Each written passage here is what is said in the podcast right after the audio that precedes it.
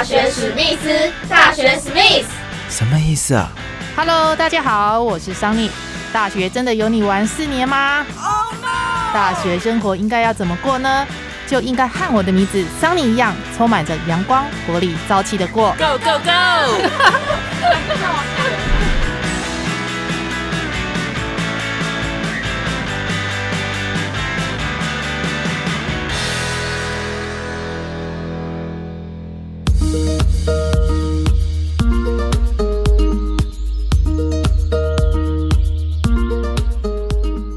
go！Hello，欢迎收听本集的大学史密斯，我是主持人 Sunny。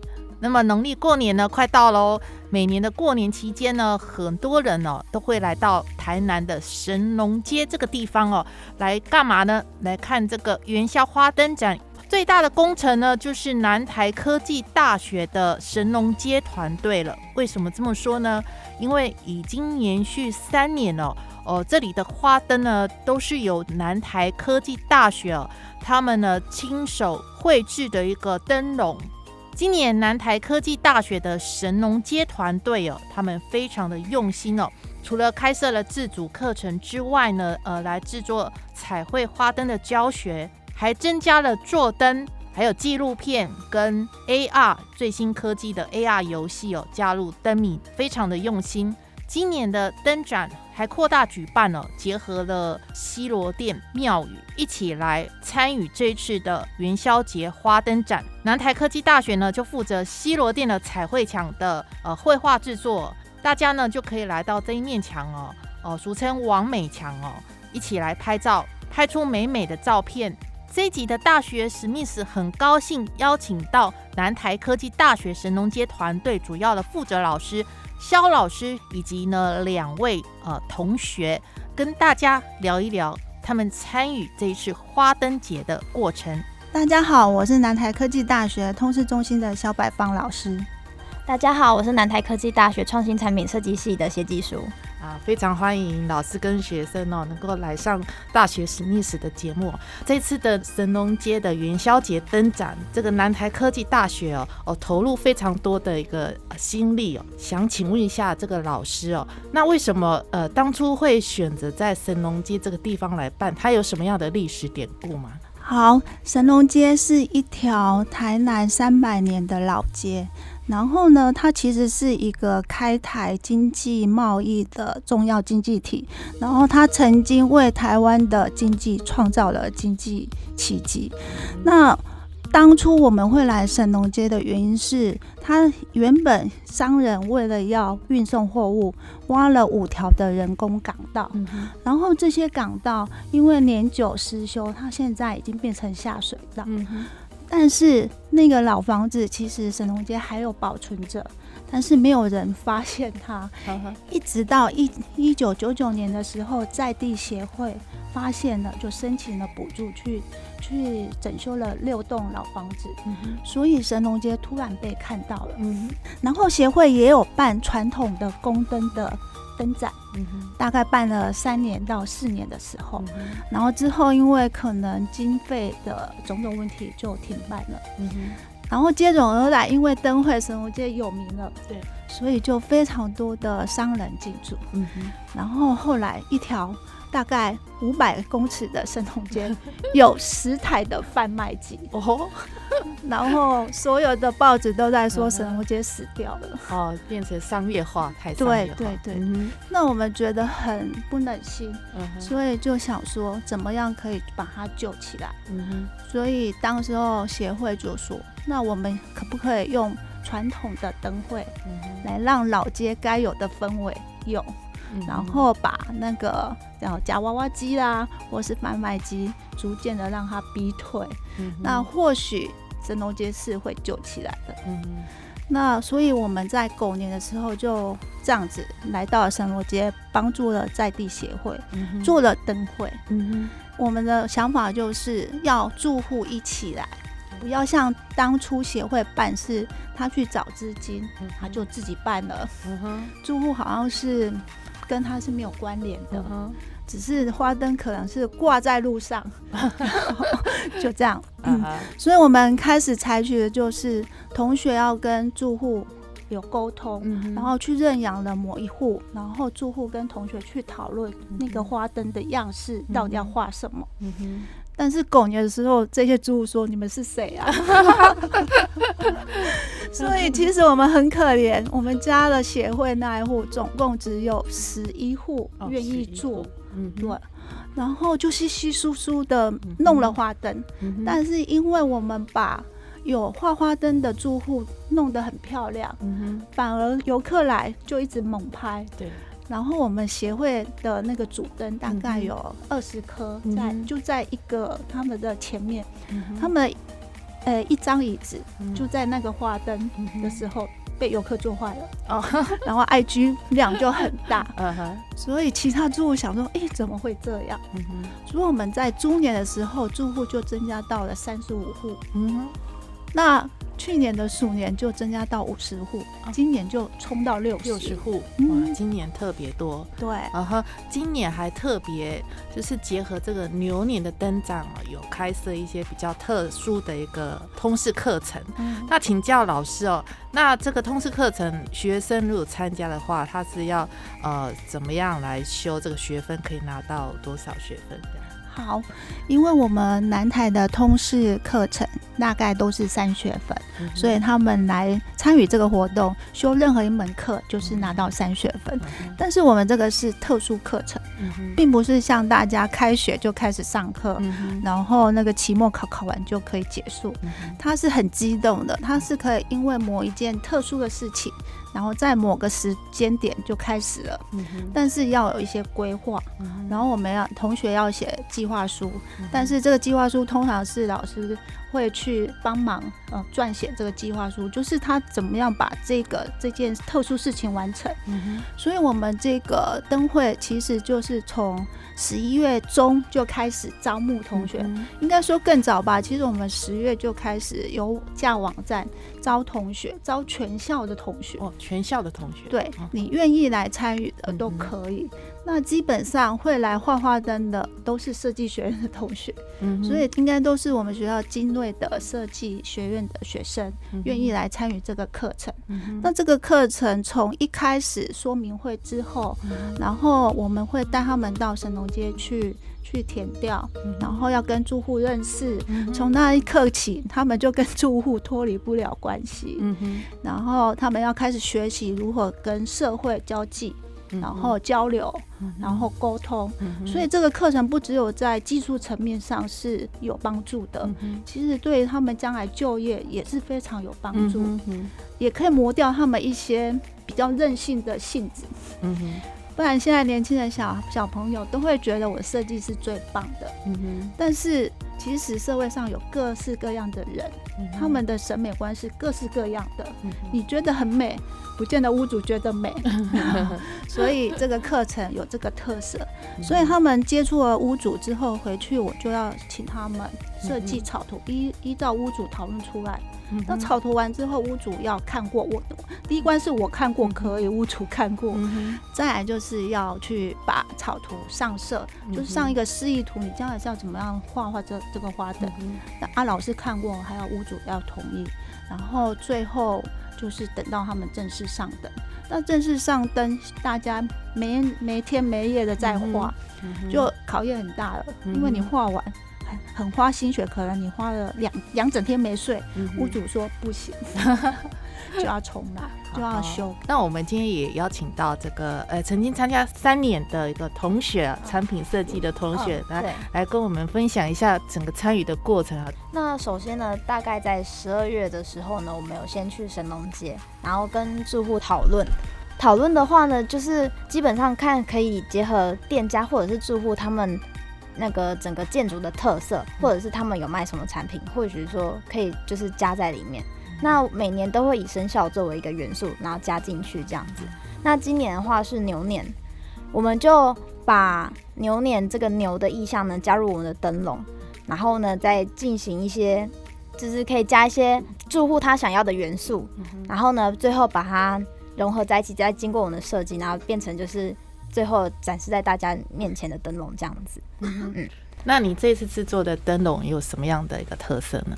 嗯，因为今年我画了第三年，然后我想说往年都是画亚克力，那其实就是每年都画一样东西，还是会觉得有点枯燥乏味，所以我这次有结合我们系上的一些专业，然后我这时候就买了呃一种就是平面的贴纸，它叫卡点西的，然后就是可以结合那个镭射切割，然后切割出一些图案之后把它贴上去，然后最后再用喷漆，然后帮它上色，因为往年这样子。亚克力画下来，我们会发现，就是当今天白天看的时候，它都很好看，嗯但是晚上开灯起来，你上色不均匀就非常的明显。嗯，所以我想说，如果用喷漆的话，那这样是不是它的颜色上上去也比较均匀？那这样打灯起来看，是不是就不会觉得说，哎，那边怎么好像一块一块的？嗯，虽然它可能是一种质感。但是如果正好不是吻合我们需要的话，那它可能就会变成是破坏美感的东西。嗯，对，所以我们这次采用的是大量的遮喷，就是遮住要的地方，然后进行喷漆的这个颜料这样子，然后受色比较均匀。对，嗯嗯嗯。那这样花多久时间做好？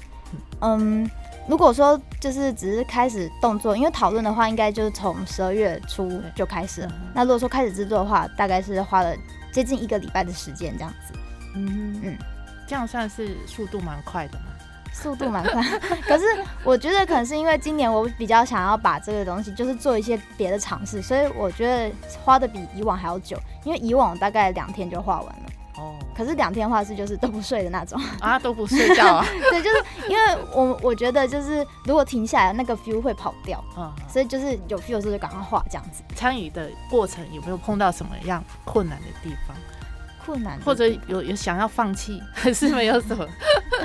呃，有小插曲是这一次，就是我画的时候，因为跟以往的，就是那个作画方式比较不一样。然后这次跟我搭配的是我们系上的一个学妹。那以往我都是会找我认识的，那这次是就是我跟她算是第一次搭配。然后她就说：“学姐，你的草图看起来好像很好看，但是实际上做起来怎么这么搞刚？”她说：“如果我知道这么搞刚，我早知道就应该先阻止你的。” 那就来不及了，都做下去了。对啊，算是小插曲。对，小插曲，他还是他还是就是把它做完了。嗯，真的很不一样，很特别。好，那我们再请教老师，这刚刚有听到同学讲，就是一个灯笼的制作，从无到有，它要结合到这个神农街住户老街的一个门面啊，看起来是不是有搭配？所以很费工嘛。好，那另外今年牛年的主题。以牛作为相关的主题，那老师今年的牛年灯展跟往年有什么不一样的特色？好，今年牛年的灯展算是历年来最盛大的一次。那这个自主课程开了四门，然后有画花灯的，有做主灯牛座灯的，然后也有做 AR 灯谜的。那所谓 AR 灯谜，就是我们希望就是哎。游客来神农街的时候，你可以透过菜灯谜可以跟店家做互动，但是有一些是住户，那然后他不可能一天到晚都开门来迎接你，所以我们就呃请了我们学校的多媒体。电脑游戏系的学生，然后来制作 AR 灯谜。你只要把手机拿起来扫那个 QR code 嘛，那就有机器人跟你讲话，然后你就可以选项。那如果对了，你还是可以拿到奖品。所以我们这个是委托了我们学校的那个多媒体电脑游戏系的同学来制作。还有我们今年还有呃请到了呃很厉害的同学来专门制作纪录片。然后这四个课程是我们历年来所没有的一个结合，每年大概都是这四种，然后有一两项或三项这样做结合。那今年是非常完整。那今年还有一个更特别的是，因为我们去年主动去邀请西罗店来协助办灯展，因为我们希望不要只有一条神农街，它是可以向横向扩出去的，所以我们就请了归仁的红瓦厝国小帮他们画了两百多棵。灯，然后挂在庙城上，然后西罗店管委会觉得这样挺不错的，所以今年主动来跟我们合办，然后今年他们的灯会就非常的正式，就不是只有挂一些灯笼而已，所以他们也有主灯，然后也有副灯，然后也有我们同学画的那广泽尊王的孝道彩绘墙，然后也有那个飞龙在天的艺术品。这样子。刚刚老师有提到这个多媒体学生的参与和一些游戏的部分嘛？好，嗯，那我们来请教一下记录这个游戏的同学来自我介绍一下。那我是安泰科大多媒体电脑娱乐科学系的二年级的学生，今年负责记录这整个花灯的一个同学这样子。那你今年第一次参与，对，算今年算是第一次参与这样呃子。那到目前为止有没有参与什么样的心得可以分享一下？怎么样的心得嘛？就我是觉得，就在画花灯的同学真的还蛮厉害的，就是从一个可以从他在花灯原本都是基本上都是空白的东西，那可以把它画得那么漂亮，然后挂在这边这样子。那其实有时候会会经过那边去，其实蛮多游客也真的都是看起来似乎也蛮喜欢这些花灯的，就很常常会看很多游客在这边跟这些花灯一起合照这样子。嗯哼，所以你你在拍摄这样制作花灯的一个过程，用到你的摄影的专业的技术对，算是有。啊，有没有要特别注意什么？就拍花灯的一些技巧？拍花灯的一些技巧嘛，大概可能像是如果是在晚上的时候，要稍微注意一下，不要把相机的亮度调太亮，不然会很容易就是整个花灯就会整个过曝。哦，对，晚上跟白天的拍摄方式不一样。对，晚上要特别注意，不要过曝这样子。那还有什么要注意的地方？我会很喜欢去，就是默默的从一些比较远的地方，然后试着用比较长焦的镜头去偷拍一些他们画的人或者是一些游客的一些动作，这样子就是比较会自比较自然一点，尽量不要被人家发现说你正在拍他们这样子。对，这可以提供给所有喜欢拍摄的一个同学或者是朋友们，可以做一个参考。对，好，我们再回来老师这边。我在这边再补充一下好了，我们除了来神农街看我们神农街灯展之外，然后我们有猜灯谜的活动。啊，然后我们二月二十一号元那个元宵节前夕，我们还有那个发小提灯的活动。那我们小提灯每年是跟所有的台湾科大灯展是长得不一样，因为我们就是一个球体的概念。然后那小朋友可以从一张纸，然后这样折折折折折变成一颗球。然后它可能就今年牛年特别的，就是它有牛角。你要自己装上去。去年鼠年就是两个大耳朵，是老鼠的耳朵，所以欢迎各位听众朋友记得二月二十一号前两百名才有免费。那除了那个发小提单之外，我们还有街区游戏，那是由我们那个老街创生的课程的同学来负责。然后，哎，可以到我们的官方粉丝。团去预约，然后我们的官方粉丝团叫做五条馆文化会馆，你只要搜寻这个就可以看到我们的资讯，然后上网去报名，然后一切是免费。然后这个街区游戏，呃，我们已经做了三年，非常受到所有亲子团体的喜欢。然后像说暑假才不一个月，就来了一百多个团，就是就被约了一百多次这样子。所以欢迎大家可以来试试看。那我们今年还有一个更特别，就是一个 AR 的街区游戏，也是由我们刚刚说的多媒体电脑游戏系的同学来制作的。希望是告诉听众神农街以前的故事，他以前的港道的位置，或者是他以前港道的码头工人船怎么进来，然后怎么样去运，然后结合现在的老屋。因为现在还有几户还是他们的后代，然后透过玩了玩这个游戏，你会你会知道以前神农街的历史，所以，诶，希望大家年轻朋友，尤其是年轻朋友，这个比较适合是年轻人来玩。哦，好，大概是这样。刚刚好像没有谈到这个这次主灯的造型。哦，好。好，这次主灯是由我们产品设计系的同学来制作，然后这一群同学其实是我完全没有教过的学生，然后他们就非常想要做花灯，在他们产设系老师的介绍之下来找找我，然后我们就讨论了一下，他们就决定要做主灯了。然后他们是一只牛的概念，然后后面有一座山的样子。那总共高应该是两百到两百五，因为它还要加下面的小舞台。那下面的小舞台可是可以让它发光会闪的这样。那他们主要大概是用铁丝去拉出外形，然后用焊那个电枪去焊住，让他们好、让整个形可以起来，用绒布把那个外形包起来。所以这个主灯是会放在神龙街口跟海岸路的交叉口的那个，应该是四十九号前面。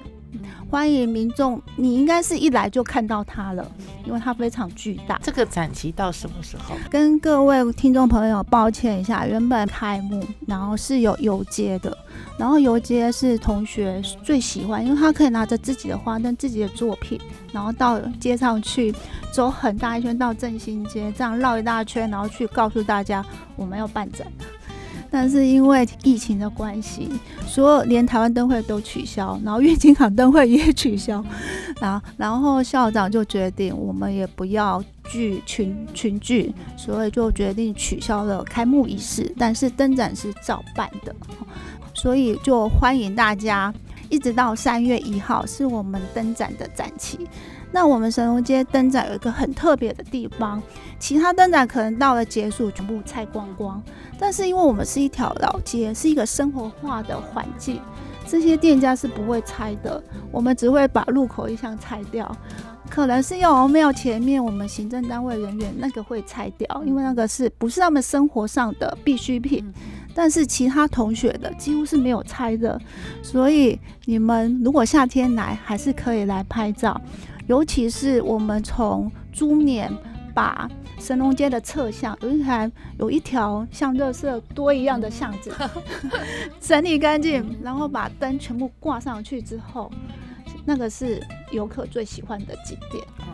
不管是白天或晚上，到现在都是，而且它是引来婚纱业业者来拍照的一条嗯暗巷。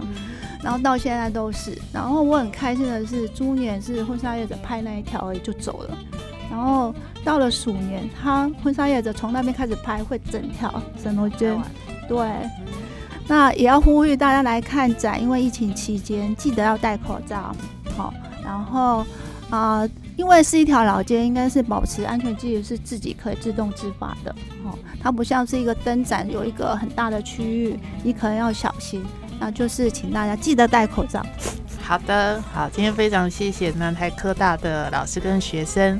好，那我们跟大学史密斯的朋友们说再见喽。拜拜。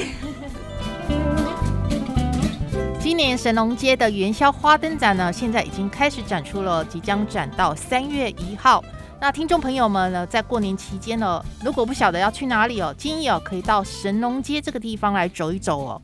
尤其是晚上哦，可以看到这个好几百颗灯笼哦，高挂天空的漂亮的美景哦。同时呢，桑尼在这边也呼吁大家哦，那去看灯会的时候，千万要戴好口罩，勤洗手，并且遵守相关的防疫措施哦。那么这一集的大学史密斯哦，就到这里告一个段落喽。下个礼拜四同一时间再会喽，拜拜。